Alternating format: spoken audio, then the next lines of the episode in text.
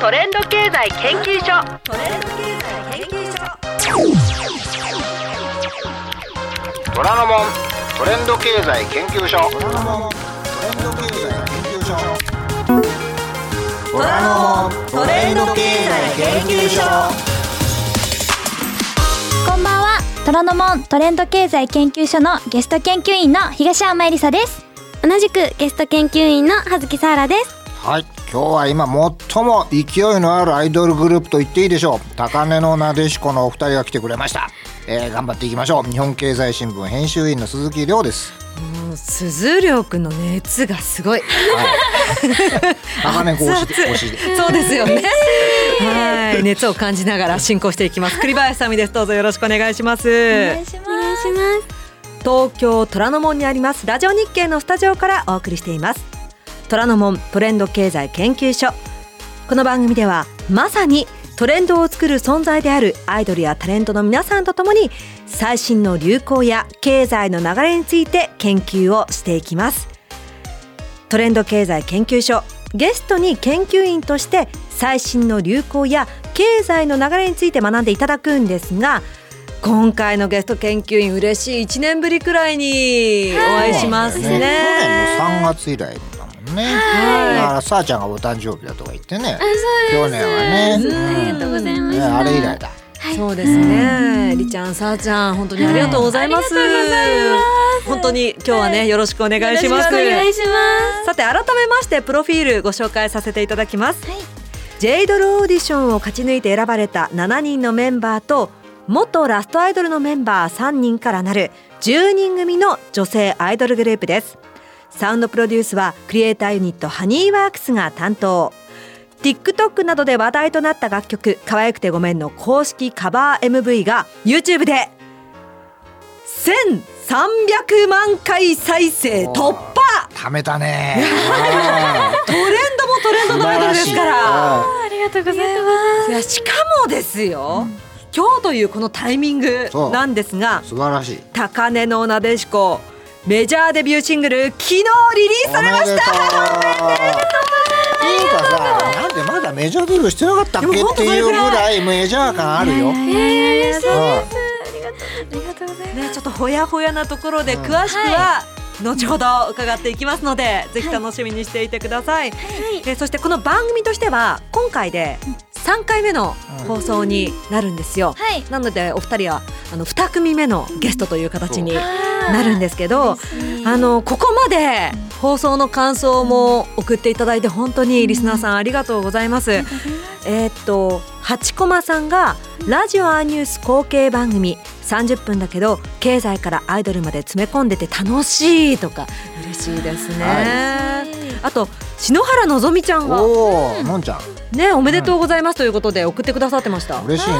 嬉しいですよね、だからこうねその前の番組からつながっているゲストの方とか、そうですね。ね。高根子のナーさんとか皆さんもね、うん。前の番組からつながってね、はい。来ていただいてますありがとうございます。どんどんビッグになってってるから。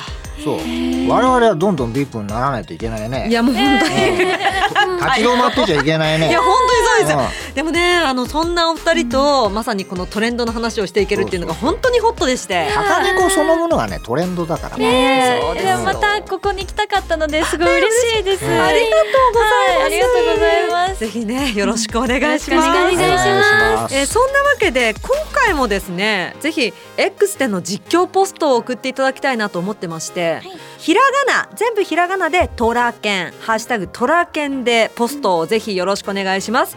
では30分間どうぞお付き合いください。せーの。虎ノ門トレンド経済研究所スター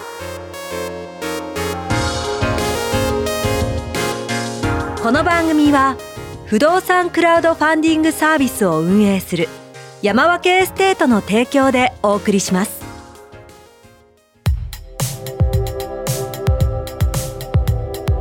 虎ノ門トレンド経済研究所。最初はこちらのコーナー。トせーの経済の基本。はーい、えーこちらは虎ノ門トレンド経済研究所の研究員で日本経済新聞編集員の鈴木亮さんに今知っておきたい経済ワードや投資の基礎知識を解説していただきます。はい、えー途中わかんないことあればね何でも聞いてください。はい。はいよろしくお願いします。お願い。しますさて今日のテーマは日経平均株価なんですが日経平均株価うん、聞いたことありますか？結構ニュースとかであのワードがたくさん出てきているなって印象はあるんですけど、うん。詳しいことはわからない。わからないな。でもワード知ってるだけでもね。うん大したもんですよ。前ねあのこの前の番組でね初めの頃だったんですけど、あるアイドルの人がね「日経平均知ってる?」って言ったら「知ってますよ。日経の社員の平均年収でしょ」って言われてもひっくり返ったことあります。それが日本を動かしていると。そう。なんですよねえでは改めて。はい。はい。日本経済新聞社が算出してるんですけども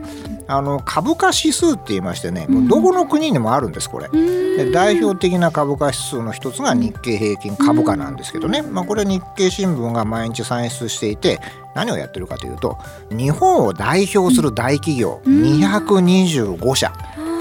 だから日経225とかね海外行くと日経225なんていうと結構ね通りがいいんだけど、まあそれのね株価を過重平均して数値化するって言っても全然よくわかんないと思うんだけど、まあ要するにねこの数字を見ると日本経済が今どういう状況にあるかわかりますよってねそういうデータなんです。あー。なるほど、うん。じゃあこの指数が上がれば好景気で下がれば不景気ということなんですか、はい、りーちゃんその通りです。こんな風に考えてください。これはね、日本経済の気温みたいなもんだと。気温って上がったり下がったりするでしょ？はいどういう状態になると上がるかというと、ちょっと南から暖かい風が入ってきてね、高気圧が来ると上がると。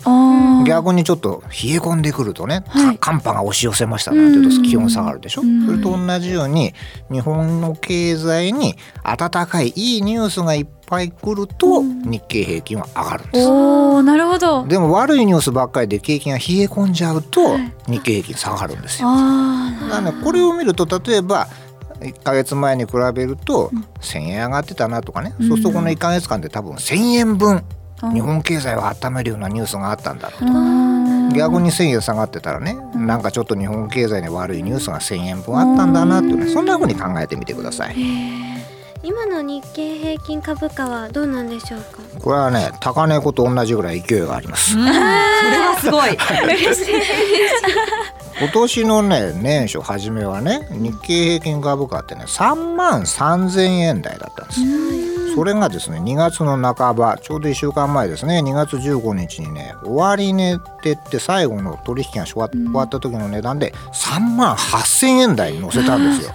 すごい。ということはこの1ヶ月半で5,000円分何か日本経済にいいことがあったっていうことなんだよね。でまあ何がいいことあったんですかというといろいろありまして、ずーっとねデフレっていうね経済が悪い状態が続いてたんですけどそれがだいぶね克服できたな、で企業の儲ける力がね稼ぐ力がついてきた。な、つまりいろんなもの値上げしてるでしょ。はい。でも値上げしてもなんとなくそううまく値上げが浸透してね、つまり給料も上がり始めてるから、値上げしても物を買えるようになってるよね、そうすると企業も儲かる。給料増やしてあげられる、給料増えたらお買い物行けるって。こういい循環がでできてくるから、まあ、これがね、まあ、良いインフレなんて言うんだけど、まあ、そういう流れができてきたりとか、あと NISA って聞いたことある？あります。名前だけね。うん。聞いたことがあります。この新 NISA っていうのが始まって個人の投資家の人がね株式投資をしやすくなったんです。だからこれによる資金流入も増えているねとかね。でまあこういう一連の日本の変化を外国人投資家海外の投資家がこれ日本いいじゃんと。久しぶりにちょっと日本に注目してみようかということで、ね、株を買い始めた。まあ、これが原動力となって、えー日経平均のね過去一番高い水準ってね、3万8915円なのだ。から3万8000円までね終値で乗ったっていうことはもう過去最高値が目前っていう。すごいそういう状況なの。はい。はい。2月中旬時点のねそう2月中今旬話をしておりますけれどももうね高値のなでしこ状態ってよくわかりました。そうなんですよ。だからねなかなかね高値に届きそうで届かないっていうのは去年のね年末だったんですよ。よくね私はちょっとマーケットの他の番組でやっててね「じゃこれ高値のなでしこだ」とか言って。押しすぎでしょ。マーケット番組で高値子の話が随分出たんですけどね。ありがとうございます。はい、まああのねそんなところも重ね合わせながらよくわかりましたかね。はい、ということでありがとうございました。以上経済の基本でした。虎ノ門トレンド経済研究所。せーの知っておきたいトレンド調査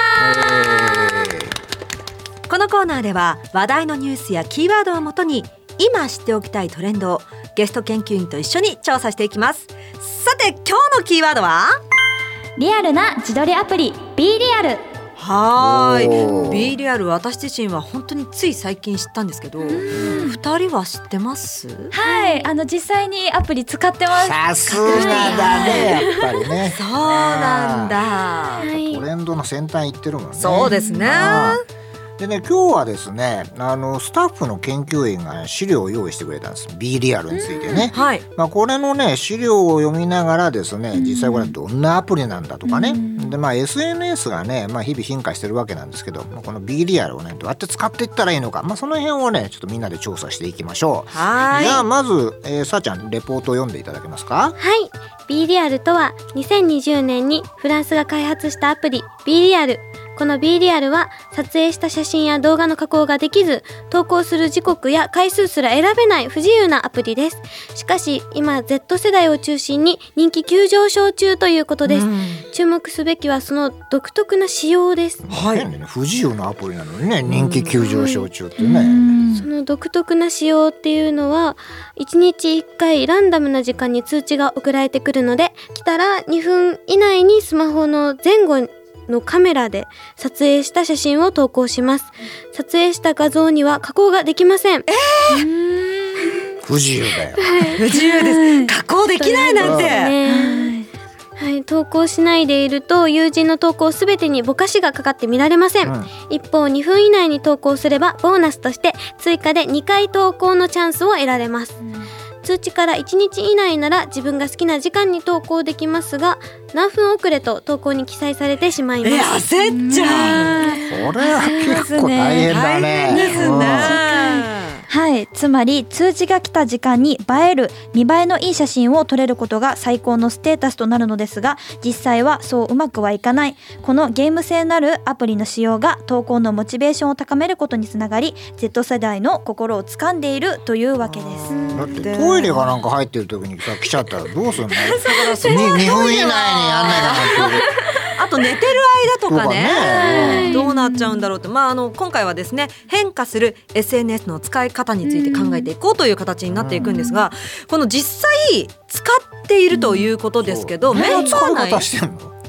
うん。でなんだ楽屋とかでメンバーと一緒に撮ったりとか、はいあの内カメはメンバーのあの自撮りで外カメは差し入れをこうやって写したりとかして、あー。なんか思い出記録みたいなうん感覚で私は使ってそます。のだってアイドルさんって可愛く映ってなんぼな世界じゃないですか、やっぱりメンバー内といえども、うん。ちょっとどうなんですちょっと気かそこは。になるのうん。で、やっぱりちょっとスマホとかで顔隠したりとか、うん。こう手とかそのいただいた差し入れとかでこう顔を隠して、うん。この目元だけを写して撮るうんのとかをやったり見とか、てる人たちがメンバー内なんでしょ？そうです。でも顔隠すんだ。う んやっぱちょっと気になっちゃう。ちょっと緊張しちゃうみたいな、さっきさあちゃんのちょこっとだけ見させてもらったら、隠してるのも可愛かった隠し方が可愛かったね。可愛かったメンバー内で上手い人とかいるんですか？このアプリ、えーでもやっぱり松本桃奈ちゃんすごく上手でなんかすごい撮り方もなんかおしゃれで、うん。ランダムで通知が来てるはずなのに、うん。なんか毎回おしゃれなところにいるみたいな。というかももなんは そこもプロなんだね。ですごい。すごい。うん。でもはい。どういい？このアプリ。あーえでも結構メンバーがやってたから始めたっていうのはあるんですけど、私は結構楽しくやいいんだ。ってます。やっぱり忙しいよね。これもともと X だのインスタだのうね、ん。TikTok だのやってるわけでしょ？うんはい。やっぱさらに B B リアル？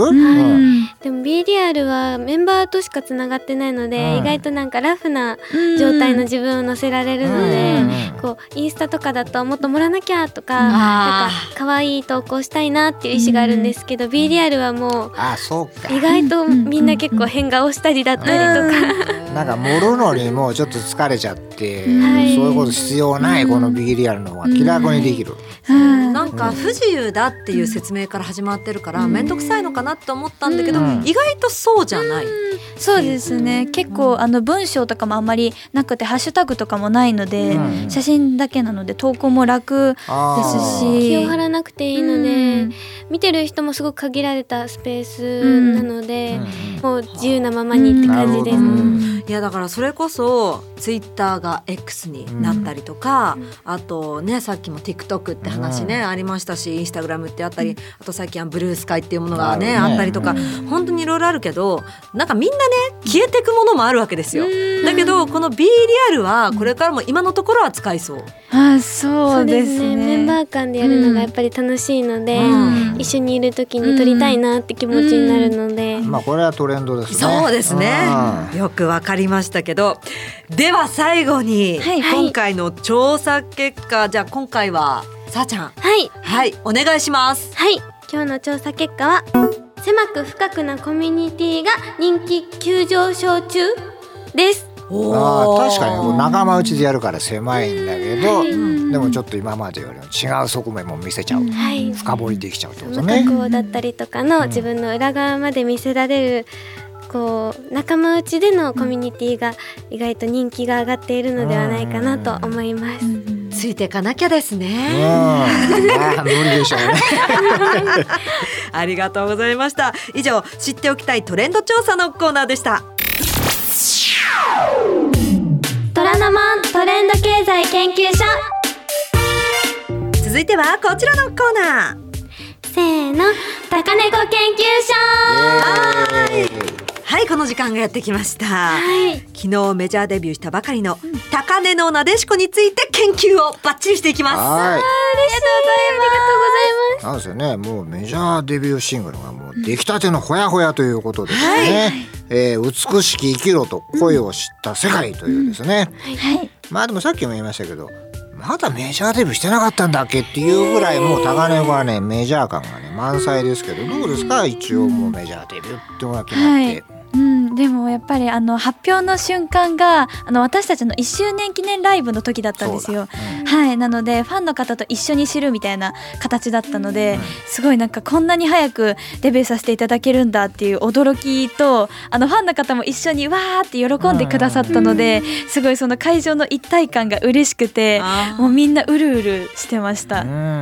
さあちゃんは？はい私はメジャーデビューっていう言葉があんまり聞きなじみがなくて、こうテレビとかで聞くだけだったんですけどなんか実際こういっぱい準備をしてこうリリースイベントだったりをするとなんかこんなにたくさんの方に応援していただけるんだとか、なんかもっと高猫で広いところで活動できるんだと思ってすごく楽しみになりました。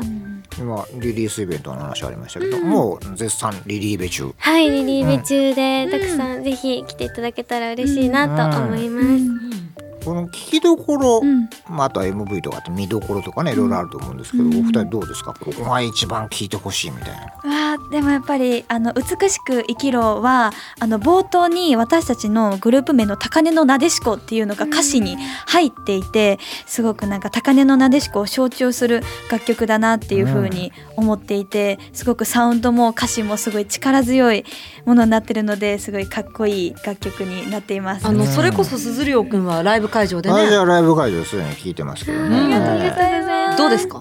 いや盛り上がってたよねなんかね。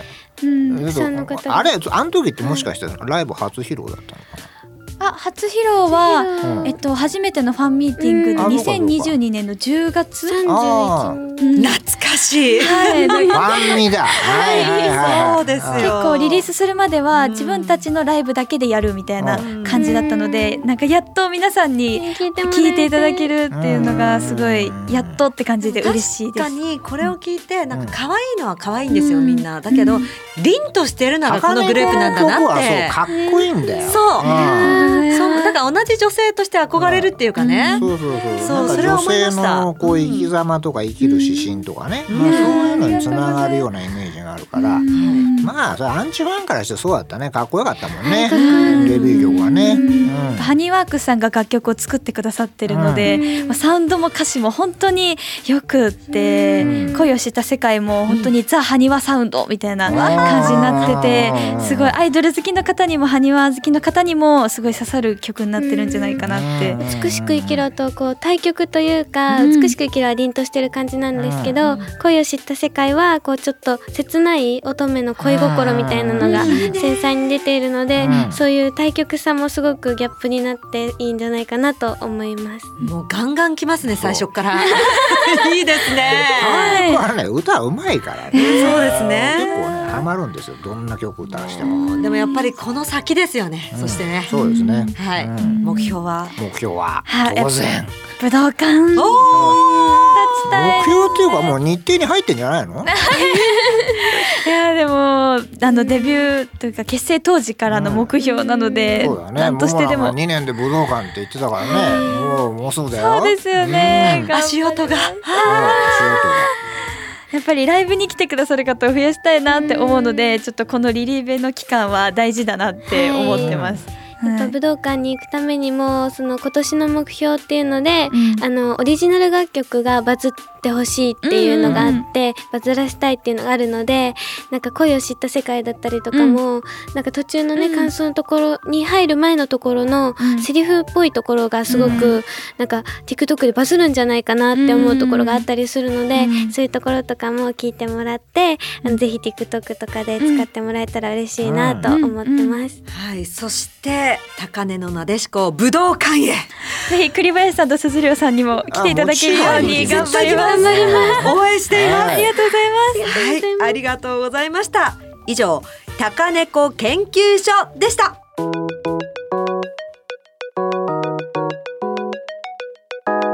虎ノ門トレンド経済研究所。この番組は不動産クラウドファンディングサービスを運営する山分けエステートの提供でお送りしました。虎ノ門トレンド経済研究所エンディングのお時間です。お知らせをお願いします。はい、私たち高嶺のなでしこは昨日メジャーデビューさせていただきました。えーありがとうございます。リリーベも現在開催中です。3月23、24にはマカオにてコンテンポボリューム1マカオジャパンスプリングフェスティバルに出演させていただきます。日本代表。は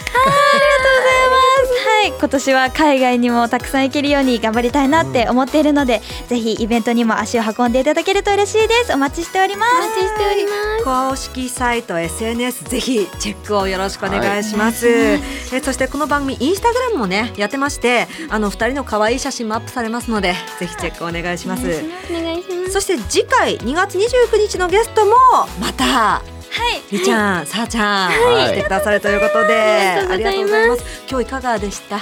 はいでもすごくなんかトレンドのことについてもお話できてすごく楽しかったですしすごいたくさん学びもあってすごい濃い30分間だったなって思いましたありがとうござありいますがとうございます。さあちゃん。はい、たくさんあの緊張してたんですけど、なんか面白い話いっぱいしてくださって、トレンドのこともたくさん聞けて、難しい話も理解できて、すごく楽しい30分間でした。ありがとうございましありがとうございた。おました疲れ様でした。鈴涼くん別現場にも高猫のライト持ってってんだから。あそういいじゃん別に他のライブで高猫のペンライト振ったってさ。なのでね、ね我々あの本当に推してますので、はいまああの次回もね会えるの楽しいです。はいありがとうございますありがとうございます。ぜひよろしくお願いします。ではそろそろお時間となってしまいました。ここまでのお相手は？